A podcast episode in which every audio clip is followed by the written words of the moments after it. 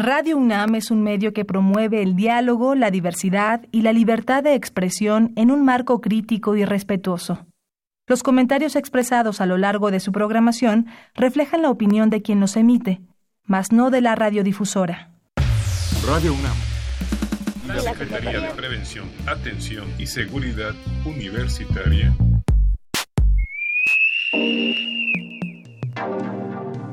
A través de la Dirección General de Atención a la Salud, presentan Confesiones y Confusiones. Un espacio de salud para los jóvenes.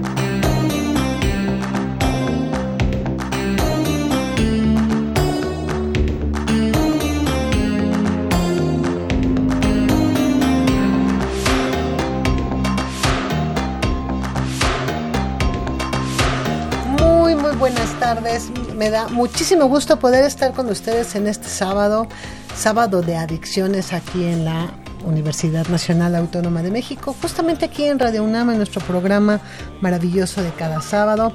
Soy Itzel Hernández y me da muchísimo gusto poder estar con ustedes compartiendo hoy los micrófonos con dos grandes personas, que es el licenciado Cuauhtémoc Solís Torres. Buenas tardes a todos, qué gusto estar acá este, abriendo ciclo escolar regresando después de vacaciones, ya extrañábamos estar aquí en los, ante los micrófonos de, Radio UNAM. Esta es una adicción, Itzel. Es una adicción, definitivamente. Sí, Itzel me lo dijo hace 16 años que empezamos con este programa. Bueno, que yo, yo me incluí en el programa y, y en realidad es una adicción. El foquito rojo se vuelve una adicción cuando se prende y cuando se apaga. así. y bueno, como ya se los había presentado, está el maestro Edgar Esteban Hernández López, López, perdón. Él es subjefe del Departamento de Consulta Externa de los Centros de Integración Juvenil. Muchas gracias. Pueden decirme Edgar. Está bien, o psicólogo Edgar, como guste. Edgar.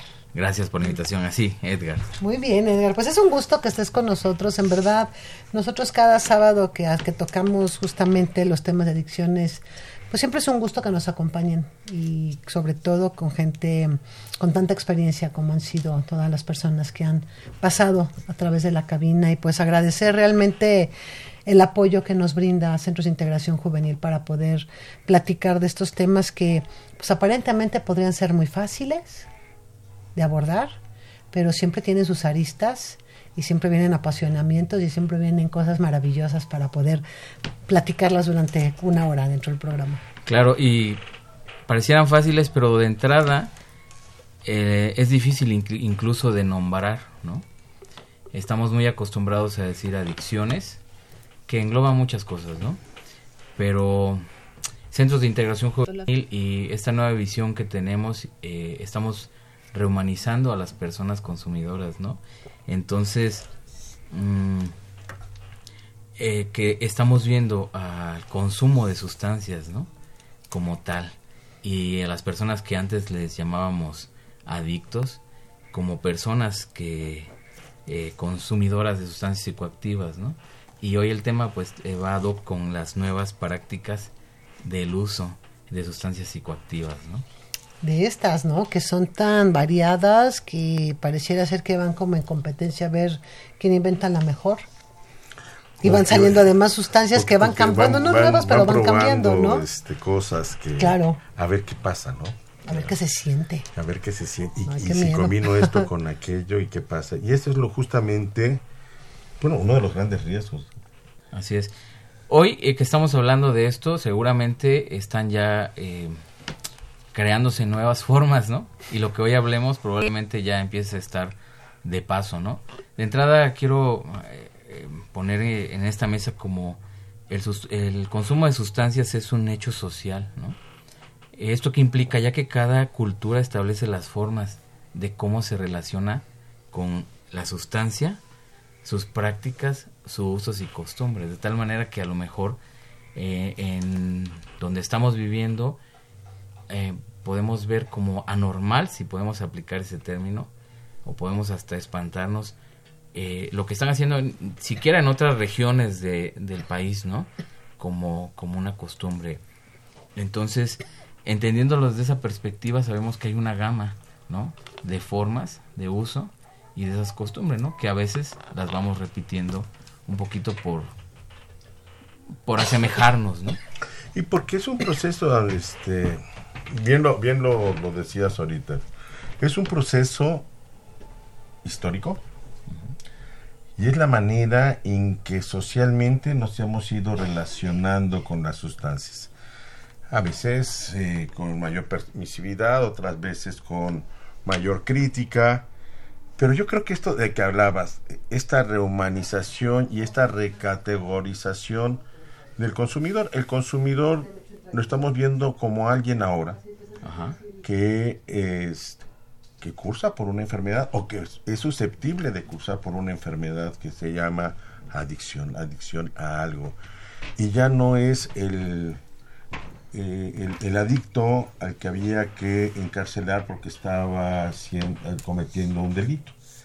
Este cambio, este gran cambio que estamos empujando socialmente, junto con ustedes y con, con muchas autoridades, y con muchas instituciones de, la sociedad, eso es un cambio de 180 grados. ¿eh? Así es. Es una manera de, diferente de ver las cosas con mayor objetividad. Incluyendo el hecho de quitar como la palabra enfermedad, ¿no? Sin, eh, como ocupándolo como en una situación en donde la persona, llegando ya a casos severos, eh, no tiene el control de ese consumo, ¿no? O sea, el cuerpo de manera química, biológica o neurológica, pide que esa sustancia esté en su cuerpo. Por supuesto.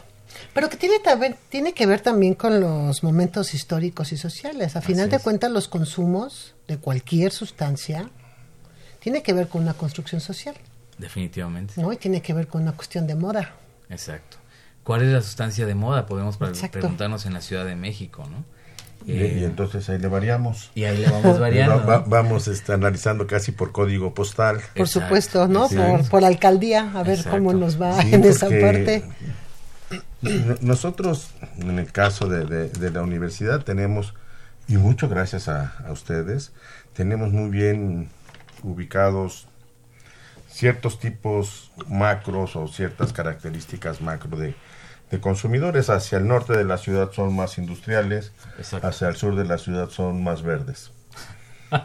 Ya de entrada, ¿no? De entrada. Así es. Este, en, el, en el oriente hay, hay unas modalidades de consumo que no necesariamente se, se repiten hacia el poniente de la ciudad. Y entonces eso nos da de entrada cuatro tipos de... En la Ciudad de México, y nada más en la Ciudad de México, ¿eh? Exacto. Este, cuatro tipos diferentes de consumo de relacionarse con, con, las sustancias. Exacto. Y tiene que ver mucho con nuestra cultura, nuestro nivel eh, social demográfico, ¿no? Lo que eh, está alrededor de nosotros también, ¿no? Em, pero que nadie esté exento a consumir de las otras sustancias, ¿no? Quizás necesitaremos en algunos casos de más dinero que en Por otros. ejemplo, claro. O de marcas también. Por supuesto, pero además también tiene que ver el... Sí, sí, la situación social, pero también la edad. O sea, no es lo mismo que un adulto consuma marihuana a que un chavo de 14, 13 años tenga su primer encuentro con la marihuana. Su primer churro. Claro, pero aquí habría que ver entonces de encuentros, porque puede ser un adulto, bueno, una persona de una edad que te gusta 30, 40 años que consume por primera vez eh, la marihuana, ¿no? Y un joven de entre 12, 18 años que consume por primera vez, ¿no? Sí, son diferentes. Va a ser el encuentro, ¿no? Habría que ver las reacciones del cuerpo también, ¿no? Porque también tenemos, no tenemos que descartar que el cuerpo reacciona ante las sustancias, ¿no? Y puede ser que sea el mismo efecto. Quizá el, la persona de 40 años ya tenga a lo mejor un poco más de conocimiento o puede investigar un poco más de tal manera que a lo mejor le lleve a decir creo que aquí puedo comprar esta sustancia, ¿no? Y el, el joven este, de esa edad que les hablo, de 12, 20 años, es probable que llegaron a ofrecérsela, ¿no? Claro. Y ahí, ahí, radica mucho una diferencia, ¿no? Pero que nadie estamos exentos a ese consumo, ¿no? Y que las condiciones en las, en, las de uso y que, por ejemplo, en este ejemplo que pones muy claro, de, de un adulto a, una, a un menor o a un adolescente, digo, nosotros tenemos el caso de una compañera que en una reunión le dieron, no sabía, le dieron brownies que traían marihuana y la verdad se puso muy mal. O sea, ya es una mujer adulta que fue con su esposo a una reunión, nunca le avisaron. Dice, yo de repente me empecé a sentir súper mal. Y hasta después le dijeron, ay, es que no te dijimos, pero este, traes marihuana. Y la reacción fue muy fuerte también para ella y dice, no quiero volver a comer brownies en mi vida, por ejemplo, ¿no? Así es. Justo de eso eh, platicaba eh, con los especialistas, y especialistas me refiero a personas consumidoras, porque son especialistas, ¿no? De pronto ya hasta saben, ya hasta saben con qué combinar y con qué no, y le, y le preguntaba qué pasa, porque había escuchado algo parecido, ¿no? Que en una fiesta hicieron brownies, hicieron pasteles verdes, y algunos que consumen eh, marihuana la inhalan, la fuman, este, bien, ¿no? Y gente que no, se puso mal, ¿no? Entonces, tres personas me decían, si es la primera, o sea, si nunca has consumido y llegas a comer, justo va a pasar esto, ¿no? Y somos adultos, pero tiene mucho que ver también que nosotros investiguemos, ¿no? Que ya, ya ahorita como, como personas de edades eh, 30, 40 años, ¿no? Llamémosles adultos. Tiene que ver con que yo, si estoy pensando en consumir algo, tengo que documentarme, ¿no? Y documentarme no es googlear, ¿no? Sino es conocer y saber especialistas en la materia como, como médicos, profesionales, como también personas consumidoras, ¿no? Porque corres el riesgo y que puedas consumir una sustancia que hay sustancias muy adictivas, ¿no? Metanfetamina ahorita está siendo una de las sustancias muy adictivas que con uno o dos consumos ya eh, estás dependiendo completamente de la sustancia, ¿no? Y que además generan muchos... Yo digo también tiene que ver mucho con la parte emocional en la que uno se encuentre. O sea, como que, hay varios ahí... La parte emocional tiene que ver con la parte del desarrollo hasta este fisiológico, cerebral también, parte del, desarrollo cerebral, este con quién y dónde le estés consumiendo, qué estás consumiendo. Y yo creo que algo que, que, que, que nos está diciendo muy claro Edgar es ojo con qué van a consumir, ¿eh?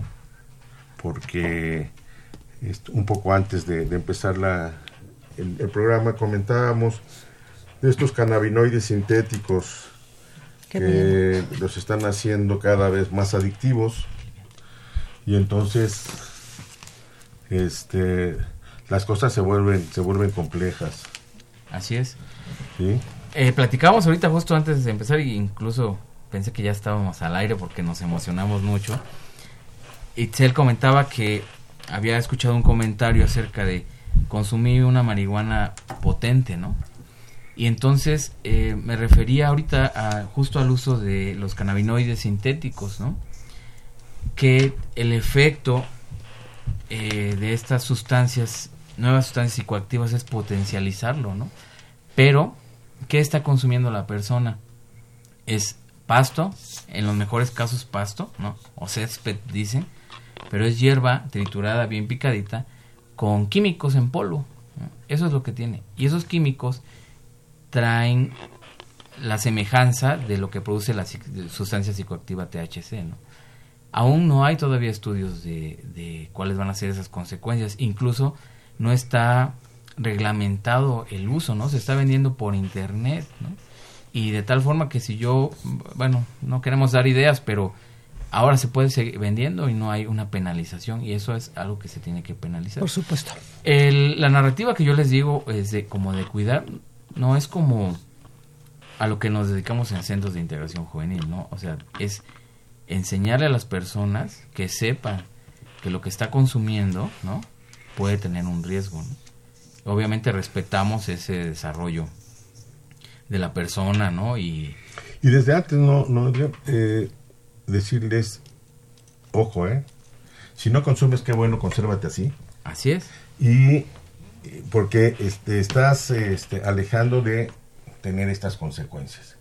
Pero si decides hacerlo, bueno, pues entonces también ojo de ver qué, cómo, cuándo y, y, dónde lo, vas a, adquirir y lo igual dónde lo vas a dónde lo vas a consumir. Y llegando a esa parte donde decías acerca de que hay una situación emocional atrás es tenemos que cuestionarnos y preguntarnos por qué la persona está decidiendo ese consumo, ¿no?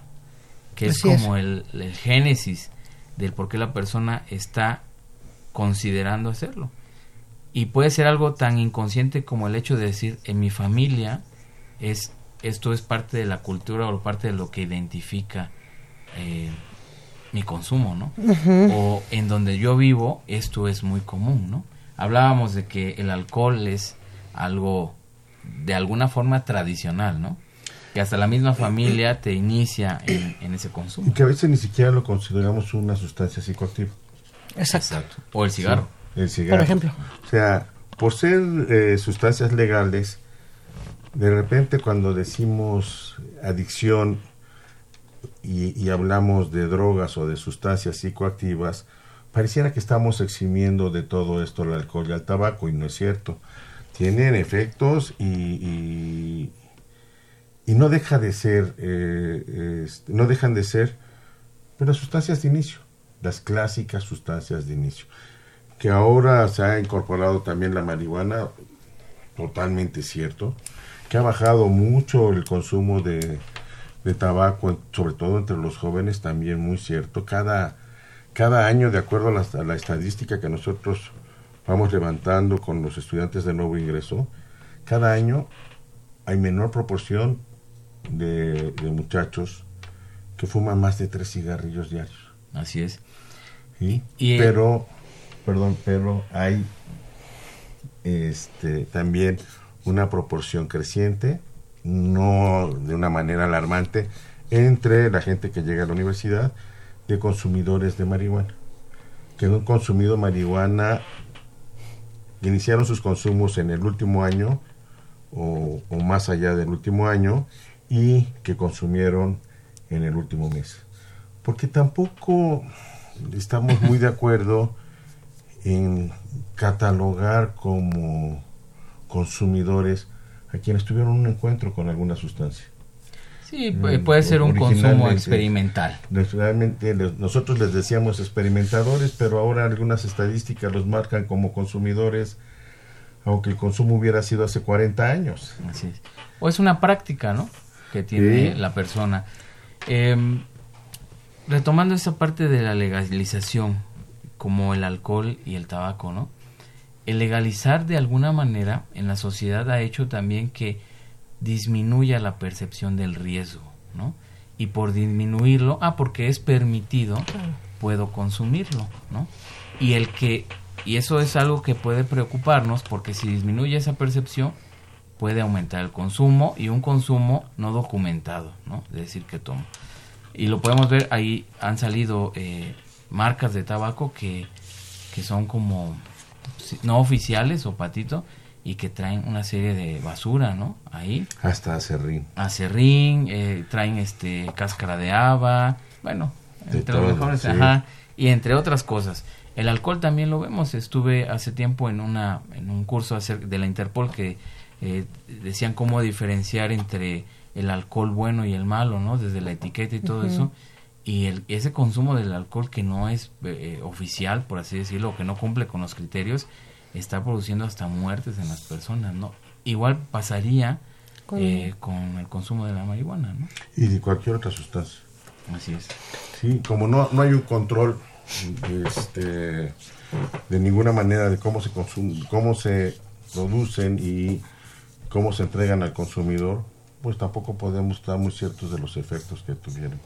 Sobre todo el manejo, ¿no? Del manejo que se haga con para la elaboración de, la sustancia. La calidad de la sustancia que estén este, de, que estén haciendo uso, etcétera. Entonces, aquí yo creo que, que una de las cosas importantes es ¿por qué nos interesa tanto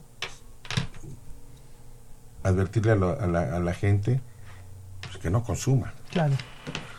¿Sí? Y, yo creo que radica en el hecho de, de, evitar socialmente una serie de desavenencias que pueden complicarles la existencia a ellos, a su familia, a su círculo social, a su entorno, que tiene gastos increíbles y que son este, eh, los efectos sociales, pues van hasta destruir familias, ¿no? Claro. Y eso es una de las cosas que ustedes ven de cotidiano. Sí, eh, tenemos por el punto de partida a veces de los de las personas que llegan a tratamiento, pues generalmente son personas que ya pasaron por muchas situaciones y que han perdido el trabajo, eh, hay, situaciones familiares, problemas familiares fuertes, ¿no? O que están a punto de perder el trabajo, ¿no? O que ya estuvieron por un proceso eh, legal por haber eh, ocasionado algún accidente vial, ¿no? Puede ser. En nuestros centros, por ejemplo, la población que llega a tratamiento para dejar de fumar, ¿ustedes qué piensan que son? ¿De qué edad? De todas en especial adultos, arriba de 50 años, 60. ¿Por qué? Porque ya llegaron con el médico y le dicen está a punto de que tenga un colapso ajá, algún sistema colapsó, o ya le dio EPOC, ¿no? Ya tiene un enfisema, algo. Y esos son nuestros pacientes, ¿no? O sea, en el caso de tabaco, por ejemplo, ¿no? tabaco, ¿no? Y los los jóvenes que están llegando muchas veces están llegando porque en la escuela se dieron cuenta que tenía la sustancia, ¿no? Este o porque ya tuvieron alguna riña, ¿no? Y que llegaron hasta con el juez cívico, ¿no? Y están como condicionados a ello, ¿no? Eh, creo que tenemos que hacer conciencia, si no al consumo, y en el caso de, pero yo diría no al consumo, al consumo responsable, ¿no?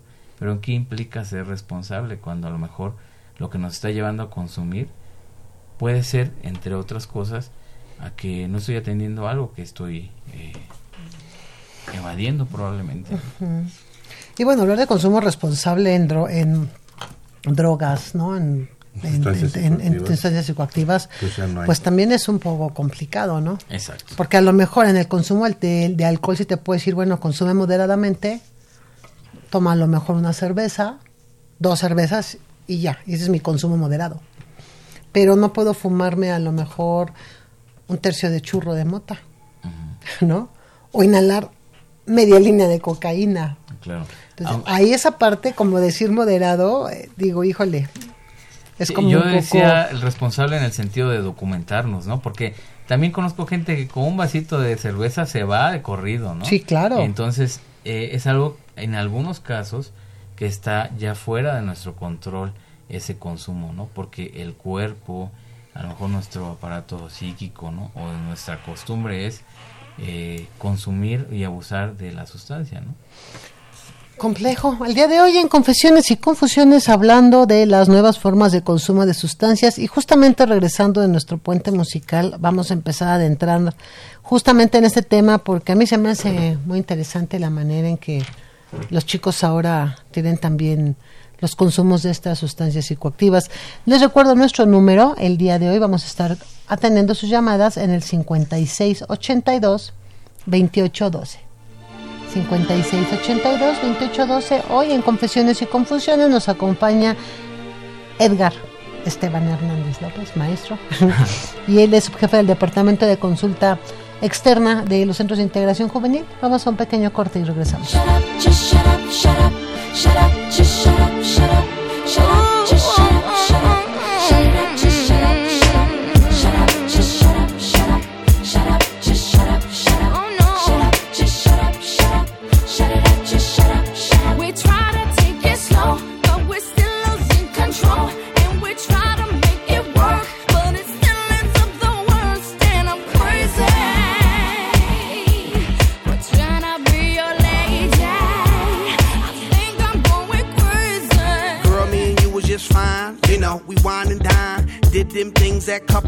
In love. You know, walks on the beach and stuff. You know, things that lovers say and do. I love you, boo. I love you too. I miss you a lot. I miss you even more. That's why I flew you out when we was on tour. But then something got out of hand. You start yelling when I would break plans, even though I had legitimate reasons. You know I have to make them dividends. How could you trust with private eyes, girl? That's why you don't believe my lies and quick to say, shut up, just shut up, shut up, shut it up, just shut up, shut up. We try to take it slow, but we're still losing control, and we try to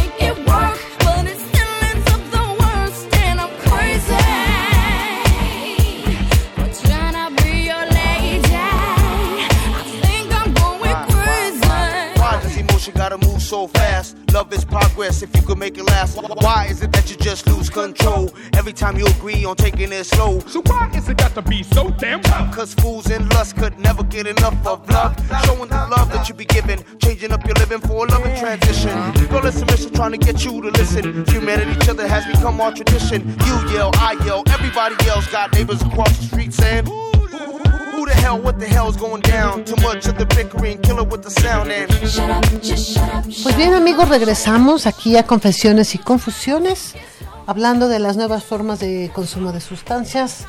Nos acompaña el maestro Edgar Esteban Hernández López, él nos ha pedido que le llamemos Edgar y bueno, estamos con Edgar el día de hoy, platicando justamente pues este tema que nunca tiene final y que a nosotros nos encanta poder platicarlo con expertos como, como en este caso eres tú Edgar.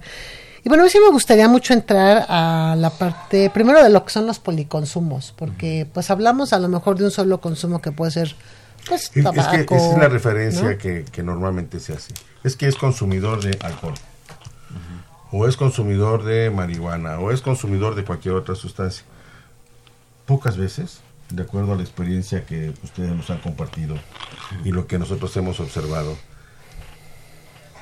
es consumidor de una sola sustancia. Así es. No, siempre va acompañado, ¿no? Eh, y la ese es el la combinación también. clásica podría ser cerveza, este, bueno, alcohol y tabaco. Y tabaco, sí, eso es. Esa es la clásica, ¿no? La, la de muchos. Setentera. Sí. Pero, pero ahora, bueno, pues a lo mejor inician con, con cigarro de tabaco y luego se siguen con otro cigarro, con otra sustancia. O inician tomando alcohol y se dan un poquito de valor. Y entonces dan el siguiente paso, ¿por qué no masticar esa pastillita o tragarse esa pastillita que les están dando? O darle un jale al cigarrito que ya saben que no es de tabaco, que también les están ofreciendo. Y esto es justamente lo que, de una manera muy acertada, Centros de Integración está está tomando por los por los cuernos, está tomando en, en este caso el toro por los cuernos, porque primero es aceptar que hay grandes gran proporción de, de entre los consumidores que no son monoconsumidores, sino son policonsumidores, y entonces hay que empezar a trabajar con todo esto. Así es. Centros de Integración Juvenil está creando ya nuevos programas que tiene que ver con eh, atender este policonsumo, ¿no? Sí. No podemos ver a la persona, como dices, desde una sola sustancia y ni desde una sola situación por la cual está consumiendo, ¿no? Y parte de eso también, eh, en, en este proceso en, en el que la persona está consumiendo, eh, se le da cierta información para que pueda decidir si esa combinación que hace le puede ocasionar hasta la muerte, ¿no? Tenemos combinaciones terribles como alcohol y cocaína, ¿no? Por ejemplo. por ejemplo, ¿no? Y así podemos sacar un sinfín de, de, de combinaciones, ¿no? La, la- la otra combinación que está que ha prevalecido, porque ya no podríamos decir que es de moda, sino que ha prevalecido es alcohol con este con otras sustancias que llevan al corazón a volverse loco, ¿no? Ajá, como las taurinas, ¿no? El- Eso- eh, todo lo que tiene taurino, cafeína, que el alcohol hace el efecto depresor, las otras sustancias estimulador, Estimulador. y entonces el pobre corazón pum pum pum pum pum Una arritmia. platicaban este, justamente la gente de, de las áreas de urgencias que llegan chavitos con el corazón a punto de reventar cuestiones que no se veían este hace algunos años en, en gente tan joven, pues ahora con arritmias justamente provocadas por estos consumos, ¿no? Así es. Y ahí está otro tipo de policonsumo que puedes comprar en cualquier tienda de conveniencia, Así es. sin meterte en Así mayores broncas. Ajá. ¿sí?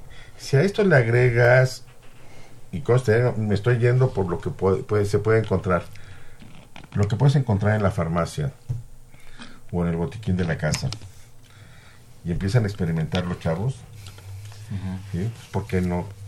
Pues, este, esta, esta pastillita que es para el dolor, pues con tantito alcohol, digamos, para pasármela, hombre, pues es que no tenía otra cosa para... Así ¿sí? es.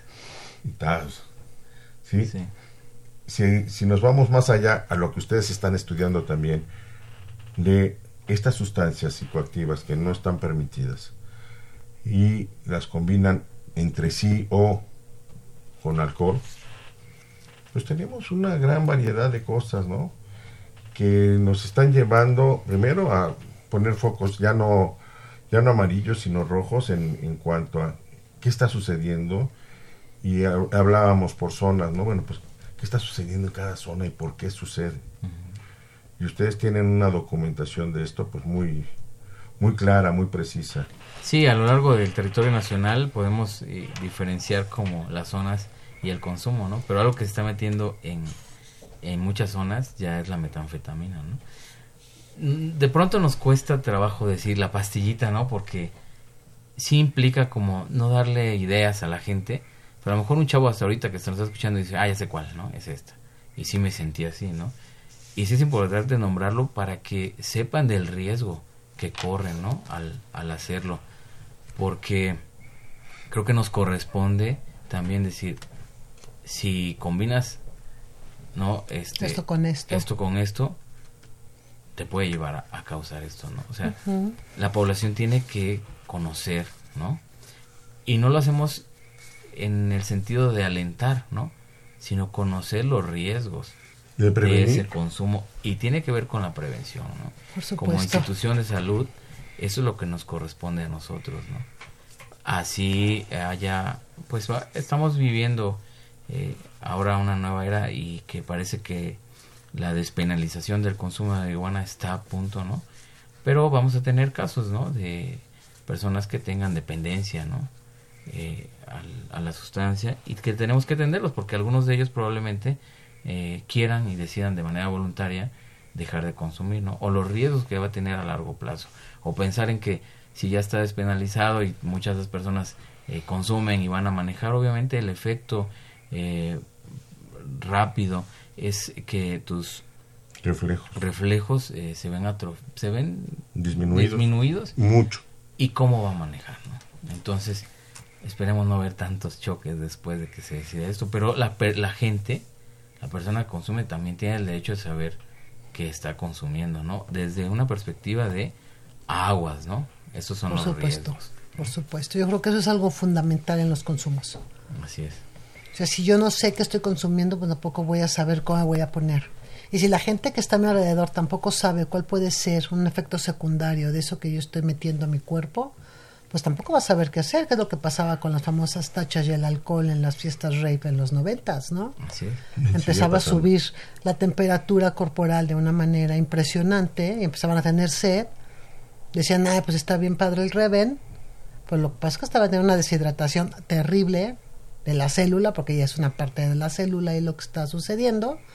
Y entonces empezaban a tener unas cuestiones de hiper, ¿cómo se llama? Este, con, con temperaturas elevadas en el cuerpo y decían, bueno, ¿y dónde lo llevamos? Y con el corazón a todo lo que daba, ¿no? Porque obviamente estaba tratando de compensar ahí todo lo que estaba sucediendo en el cuerpo y chavos morían infartados dentro de las discos. Claro, sí. Y esas son situaciones muy complicadas que son consecuencias de los malos consumos Claro. o de los malos conocimientos que hay al la sustancia. Sí, de hecho, un ejemplo, si no sabemos qué hacer si nos pica una víbora, ¿no? A dónde irnos, de pronto, ¿no? Este, Por ejemplo, que, ah, por ejemplo, Pues en si el, lo están oyendo. ajá, en el sentido común es, pues, si tengo auto me lo llevo rápido al hospital más cercano, ¿no? pero de pronto, si en, para esas cosas de pronto no sabemos cómo reaccionar, también tenemos que tener un plan de acción, si es que nos alcanza el tiempo, ¿no? Para hacerlo. Y, y- de ahí depende mucho también, eh, ustedes lo mencionan ahora, este, ¿qué fue lo que se metió? Porque pues de repente voltea uno y ve a un, a un individuo que dos momentos antes estaba bien, tomó algo y de repente no sabe uno Inconsciente. ni qué tomó, ni cómo lo combinó, si, si era susceptible a, a- a tener mayores efectos, etcétera, y está inconsciente y entonces nadie sabe qué, qué pasó. ¿Sí? ¿Qué hago? Me provocó vómito, me salgo corriendo con él y llego a la sala de urgencias. ¿Y qué, qué tomó? No sabemos. No sabemos.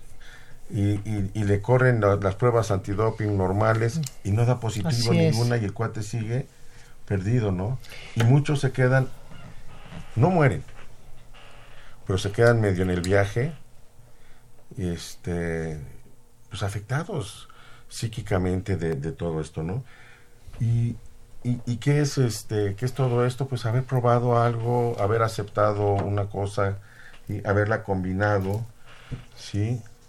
Pero luego tenemos otras, este, otras formas de consumo Así que, es. que a veces queremos, este, o quiere la gente, afortunadamente nosotros no, pero la gente cree que por, por eso no se va a notar.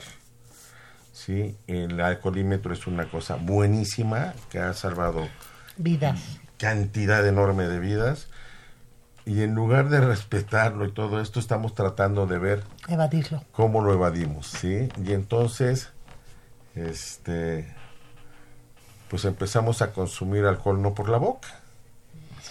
Otras formas, ¿no? Yo quiero ponerles un ejemplo muy cercano a mí, o sea, mío. Cuando yo era adolescente, eh, 14 años empecé a tomar alcohol. Y tuve unos compañeros, con los que iba a tomar tenían 18, 19, 17 años. Y ellos decían, eh, se compraban ellos el licor de su preferencia y decían, a Edgar hay que comprarle vodka, porque el vodka es menos oloroso.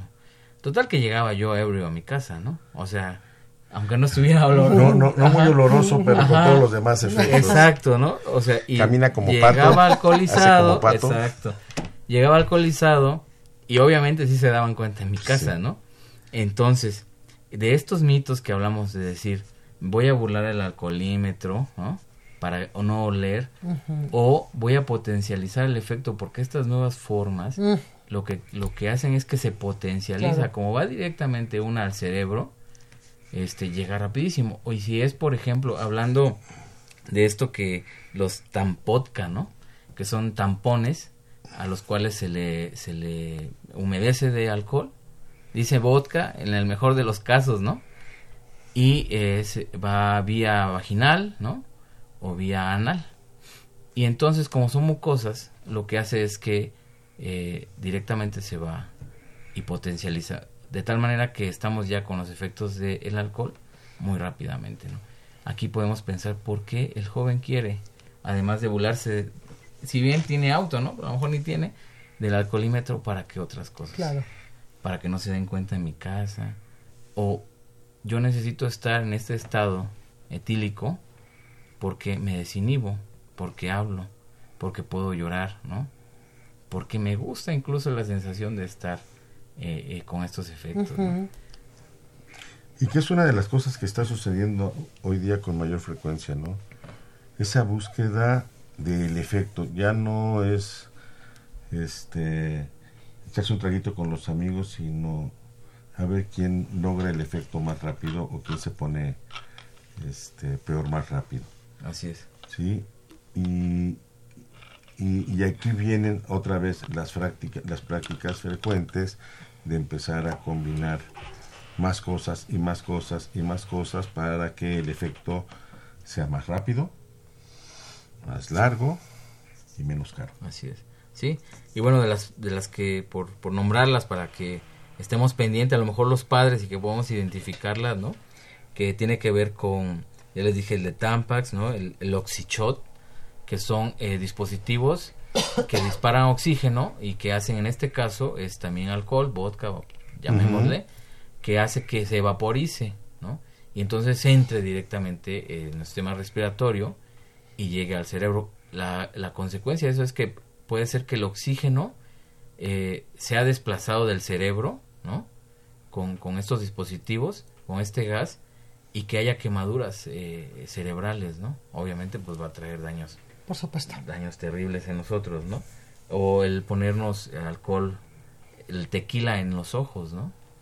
Este, son prácticas y a veces ni siquiera esta se me ocurre como ni siquiera para potencializar el efecto, sino también como una nueva forma de cultura y de decir, como antes a lo mejor a nosotros nos tocó, somos medios chaborrucones nosotros, ¿no? Este fondo, fondo, ¿no? Claro. Y era darle el fondo, ¿no? Y en lo que tuviera el vaso, ¿no? Y esas son como las nuevas relaciones culturales que se dan, eh, de dinámicas de esparcimiento, ¿no? Y que a lo mejor ahorita es como a alguien se le ocurrió y es vamos a darle así, ¿no? O que te, das el, el- te, te damos el shot y te golpean la cabeza, ¿no? O te dan de vueltas o te sacuden la Sí, cabeza. sí. O sea, son como eh, nuevas maneras o urbanas o rituales de convivencia, ¿no? Es la forma ahora, ¿no? Y entonces lo que provocas es que puedes hasta perder el ojo, ¿no? En el caso de Ponerte de alcohol directo, claro. directo y en anal o vaginal, este, hasta necrosis, Quema, ¿no? Se puede este, morir el tejido en la piel. Hay otro y que lo voy relacionando con el tema que estamos es como esas nuevas eh, que se han incrementado además de ese consumo las prácticas de riesgos sexuales, ¿no? Hay ya se salieron de la venta, ya los quitaron, que por internet se venden los poppers, ¿no? Mm. Que Mm. también son eh, dispositivos con sustancia que son vasodilatadores, ¿no? Son muy comúnmente usados por aquellas personas que desean tener relaciones anales y que eh, hacen que el, se dilate el ano, ¿no? Lo asociamos mucho, pero no excluimos a, a otras poblaciones, pero es muy asociado con este personas gays, ¿no? Hombres. Y en el caso de estos riesgos hay algo nuevo que se está viendo, ¿no? Lo que son los chemsex o kenseps, que son eh, fiestas en donde eh, haces una combinación tremenda de diferentes sustancias, un cóctel de sustancias.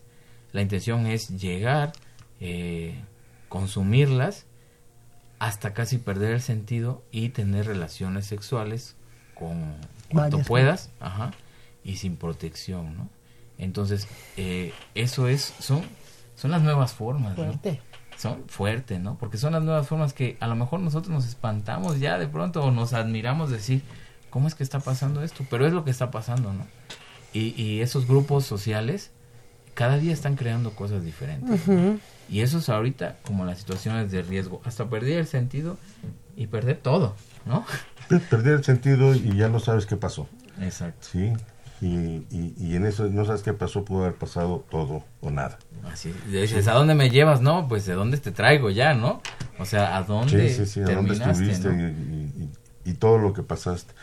Yo creo que este e- esto de las de las combinaciones, de las formas de consumo, eh, debe ser como servir como una alerta a, a todos, principalmente a los padres de familia, para que podamos estar pendientes de qué es lo que lo que puede estar pasando cerca de nosotros y no este pues creer que no pues es- este este aparatito no era para para otra cosa. Sí sirven para para mil mil cosas pero este eh, en el caso de, de los oxyshot. Pero también las pastillas con las que pueden llegar los hijos los este la desaparición de algunos medicamentos en casa o este el consumo Cambios de conducta la evaporación este súbita de las botellas de alcohol en casa también esa evaporación súbita que Así es. se da que estén tapadas de magia. Sí, aunque estuvieran nuevas, este se da, ¿no?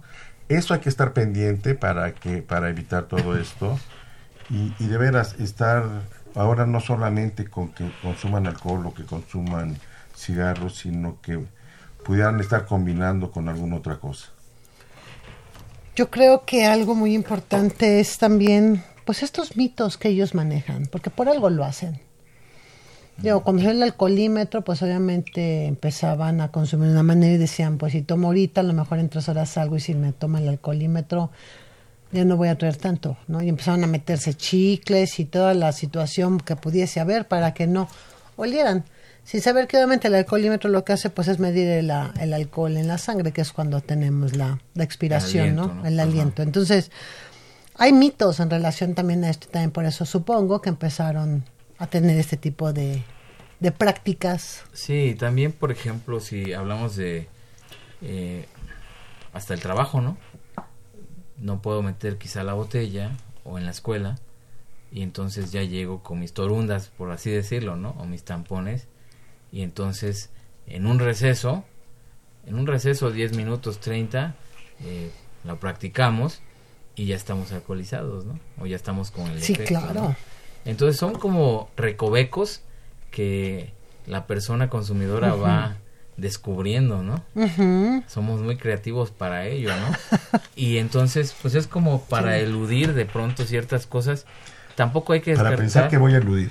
Ajá, miren. Para hacerme la idea de que voy a De eludir. que lo voy a hacer, claro. Yo Porque voy a- finalmente acaban Por supuesto. Claro. peor, ¿eh? Algo que, que hacíamos mis compañeros en la preparatoria cuando salieron los pepsilindros. todo el mundo andábamos con pepsilindro y Eh. uno llevaba específicamente licor y nosotros llevábamos a la mitad del pepsilindro y uno lo llevaba lleno y mezclábamos y andábamos dentro de la escuela Tomando. tomando, ¿no? E íbamos a ver el partido de béisbol, chamaquillos, ¿no? Con pepsilindros, la moda y llevábamos a alguien de nosotros se nos ocurrió muy creativo, ¿no? Y entonces también son como situaciones que vamos creando. Ya no hago nada de eso, ¿eh? lo aclara Edgar. Lo bueno que mi mamá ya no me escucha. Creo que le- yo no le dije que iba a salir en la radio. Pero nosotros sí, Edgar, no. Pero vamos creando este formas Claro. para evadir ciertas cosas, ¿no? Como mitos. Al final me está haciendo más daño porque estoy haciendo eh, uso de, de vías Claro. que me van a... Sobre todo tan desde, chiquito. ajá, tan pequeño, ¿no? Desde ardor, o sea, imagínense que por el alcohol pierdas un ojo, ¿no? Es, es terrible, ¿no? Claro. Entonces, este, sí es algo para pensarlo, ¿no? Y retomando, ¿dónde están los padres alrededor, ¿no? De esto. Juegan un papel muy importante y a veces no están. Y a veces no están. Yo creo que no dejan de estar, pero a veces no quisiéramos O no le ponen la atención. Es algo No que me queremos darnos mucho. cuenta. No queremos darnos cuenta y además no también... queremos asumir la responsabilidad de la realidad. Y además también nosotros quizá les enseñamos a los hijos muchas cosas, ¿no? Yo vi dos, eh, un papá que le decía a su hijo que tiró la televisión alcoholizado el hijo, ¿cómo te pones así? Pero el papá estaba bien tomado, ¿no? Entonces, eh, Sí, ese modelaje, claro, eso es muy importante. Tenemos que reeducarnos, ¿no? Cuando, cuando llega un hijo a, nu- a nuestro hogar, la, no es una educación, es una reeducación, ¿no? Porque nosotros también tenemos que reeducarnos y pararnos y decir, a ver, ¿qué le voy a enseñar? Y no con palabras, sino qué tiene que ver en mí, ¿no? Si copiamos hábitos como consumo, entonces ahí está la, la forma para que copien hábitos de lectura, de arte, de deporte, ¿no? Por supuesto. Pero nosotros tenemos que agarrar y ponernos los tenis y salir a caminar con ellos, ¿no? Eso es como muy básico que creo que podemos en- empezar a hacer en este proceso de prevenir, ¿no? Crearle al hijo un clima en donde sepa que algo que está viviendo puede llegar y va a ser respaldado por los padres y va a tener un ambiente de protección y de confianza, ¿no? Fundamental. En Yo verdad creo que es eso es básico, ¿eh? Sí, claro. Yo creo que es básico porque siempre hemos dicho se educa con el ejemplo. Y no puedes estar tratando de corregir un estilo de vida si, te, si estás copiando el de tu papá. Así es. ¿Sí? O sea, si el papá es el que toma Exacto. y regaña al hijo porque toma, pues entonces como que no hay congruencia, ¿no? Hay un choque ahí de, en el mensaje. Y si lo hace peor aún, como lo, referías tú hace un momento, estando tomado, pues bueno, este, por Dios, ¿no? Claro, exactamente, ¿no? Y a nivel social, algo que quiero dejar como que lo hagamos conscientes, ¿cómo podemos prevenir a nivel social? tenemos que ver a las personas como tal, ¿no? De tal forma que de pronto tenemos en nuestro lenguaje los pandilleros, ¿no? Los drogadictos, los del barrio, Así los es. marihuanos, los chemos, ¿no? y tenemos una eh, infinidad de palabras para eh, segregar ¿no? Así es. a estas personas. De entrada tenemos que verlos como humanos que por alguna circunstancia Llegaron ahí. están ahí, ¿no?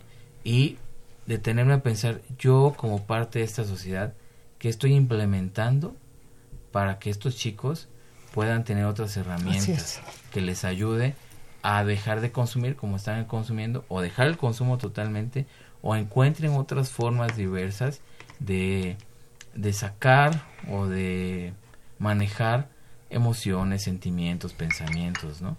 Pero somos parte de eso, ¿no? Todos somos parte de eso. Y cuando veamos a una persona así, veámoslo como un humano, ¿no? Que está viviendo una situación. Y a mí lo que me llama mucho la atención también es que en esas nuevas generaciones es más permisible de los papás. Son padres muy jóvenes, que fueron muy jóvenes y que obviamente en el crecimiento de los hijos no les pusieron límites. Entonces puedes ver los videos a la niña que está subida a una mesa de un restaurante, por ejemplo, y no le dice nada a los papás. Entonces también esa parte de los límites es de mucha importancia, porque también el chavo o la chava va a decir, híjole, es que si yo, agre- si yo paso este límite, sé que me puede ir mal. Y a veces también eso frena que los consumos no sean tan excesivos, porque saben que si llegan les van les va a ir como, como en feria, ¿no? Ustedes arribaron a la parte, según yo, medular de todo esto. Límites. Y si como responsables, si como adultos, si como supuestos ejemplos, nosotros no tenemos límites y sabemos transmitir esos límites es. a, a los, a los que vienen detrás de nosotros, pues entonces el, el efecto social se pierde. Y yo creo que ahí es donde podemos empezar. Respetar los límites, porque la sociedad tiene per se en, en, este, unos límites preestablecidos, algunos de manera legal, otros de manera económica o social, pero hay que respetarlos. Hay que hacer que, que las cosas se respeten. No hay que tratar de evadir el, el alcoholímetro. Hay que tratar de no consumir tanto como para que no deba de ser este, castigado por el alcoholímetro. Son situaciones diferentes, ¿sí? Hay que respetar a los demás, que no se suban a la mesa y que no estén gritando eh, a- alrededor, etcétera. Ahí está yo creo que mucho de lo que debemos decir. Sí, eh, hay que Respetar enseñarle a los límites. hijos, a los hijos creo que los tenemos que formar de tal manera que estén conscientes que cohabitamos, ¿no? Que vivimos en una sociedad y que nosotros tenemos que eh, ser como promotores de la paz, ¿no? Como promotores del Así es. bienestar, cada uno de nosotros, ¿no? Que lo que a mí me gustaría que la otra persona me hiciera, yo lo haga, ¿no? y empezarle a enseñar eso sentido común sentido de de pues de que somos una comunidad ¿no? De coexistencia de social. coexistencia Pues es un social, ¿no? ecosistema también a final de Así Por cuentas, supuesto. ¿no? O sea, que somos parte de un ecosistema que lo que estamos haciendo ahorita aquí está afectando a los polos no por que va a tener ¿no? consecuencias severas si no paramos, por ejemplo. ¿no? así es Porque sigues con el consumo, vas a llegar a accidentes que a lo mejor a ti no te cuestan la vida, pero sí a tus amigos que vengan, ¿no? O que en ese accidente pierdas a tus amigos y aparte tú quedes con alguna secuela física, claro que no puedas caminar, que a lo mejor te quedes semipléjico, que pierdas la visión, que pierdas una extremidad. O sea, digo, a lo mejor es el extremo, pero es la realidad también. O sea, no estamos hablando de algo que no exista y que vemos día con día en cifras. Claro, de entrada, a lo mejor el que maneja y el que nos está escuchando hoy se va a ir a, a alcoholizar y choque también, ¿no? Porque a lo mejor le puede entrar por un oído y le sale por el otro. Pero a lo mejor tú que vas con el, con el que va manejando, si, si va alcoholizado, mejor agarra un servicio, ¿no? Un Uber. Aparte. De que hay, O- o. Convéncelo de que no maneje o tú bájate. Exacto, ¿no? Sí, pero, pero yo creo que llegaron a ese punto, me pareció excelente, por eso hasta me quedaba viendo. Lástima que no pueden ver cómo los observaba yo, cómo iban llegando a algo que normalmente este, nosotros acabamos refiriendo. Son modelos los que deben de estar siempre presentes para que todo esto, para que todo esto jale. ¿Por qué, ¿Y por qué hablamos de los límites mucho, Edgar? Y tú, bueno, pues como psicólogo, o ustedes como se manejan muy bien, este, si no hay límites, pues se pierde toda, toda noción de, de- respeto. Pero además, ha sido una manera fácil de evadirse de la responsabilidad de, de ser educador, de ser padre. No hay que llamarles la atención. No hay que decirles que no. ¿Sí? Y, y los límites se van, se van haciendo cada vez más laxos, más laxos, más laxos. ¿sí? De tal suerte que lo que para nosotros era un límite y era infranqueable, para muchos otros chicos que están creciendo ahora, este, pues no, están ahí como parte es de su cotidiano, ¿no? No, claro. Sí, y pueden hacerlo, ¿por qué? Porque no hubo quien les dijera no se hace y les explicara por qué no se hace, porque agredes a los demás o porque te estás agrediendo a ti mismo y te estás poniendo en riesgo. Sí, y tiene que ver con el respeto, ¿no? Con el respeto a las personas, a las reglas, a la autoridad, ¿no? Empieza por el respeto Propio. Por uno mismo. por uno mismo, ¿no? Sí, a mí me gustaría también, sé que estamos por terminar, hemos visto que de pronto apenas hay un, un caso ahí que no se sabe si fue o no abusada sexualmente una chica por unos policías, pero a los hoy, si vas a salir con tus amigas a tomar, llévala hasta la entrada de su puerta de su casa y que entre, ¿no? O sea, sea un poquito consciente de que ella pueda estar en una situación de riesgo, ¿no? Expuesta. Y de expuesta. Y si la dejas a unas tres cuadras, esas tres cuadras pueden ser La diferencia. interminables. Entonces, acompáñala. Si ya te la acompañaste para tomar, acompáñala y estate seguro de que entre a su casa, ¿no? Pero si, es- si es tu amigo también. No solamente si es tu amigo. Sí. Amiga y amigo, ¿no? Sí, Sí, o sea, si es tu amigo cuidémonos, también. ¿no? Ajá, Sí, porque si andamos juntos en el, en el bueno, pues acabémoslo bien todos, ¿no? exacto. Desafortunadamente el tiempo se acabó. Ay, desafortunadamente. Quiero agradecerle a Edgar no, su participación el día de hoy, Edgar. Sensacional, Edgar, gracias. Muchísimas gracias. Gracias. eh, solamente les repito los teléfonos. Pueden eh, escribirnos vía WhatsApp al 55 45 55 12 12 y tenemos una línea de atención psicológica y también de orientación eh, donde esto nos puede llamar al 55 52 12 12 12 y encantado de venir. Muchas gracias. Perfecto, pues muchísimas gracias, licenciado Cuauhtémoc Solís. Gracias, Itzel. La verdad es que mi adicción a esto este, se debe a, a estos temas tan, tan ricos, tan padres.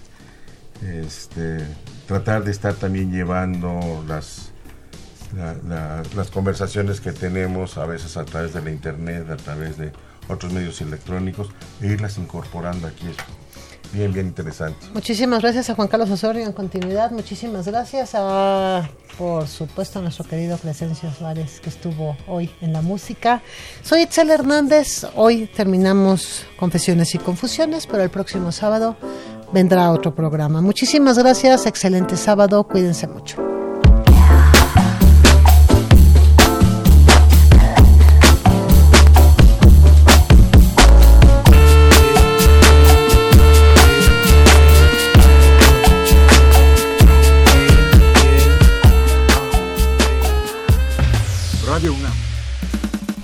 Secretaría de Prevención, Atención y Seguridad Universitaria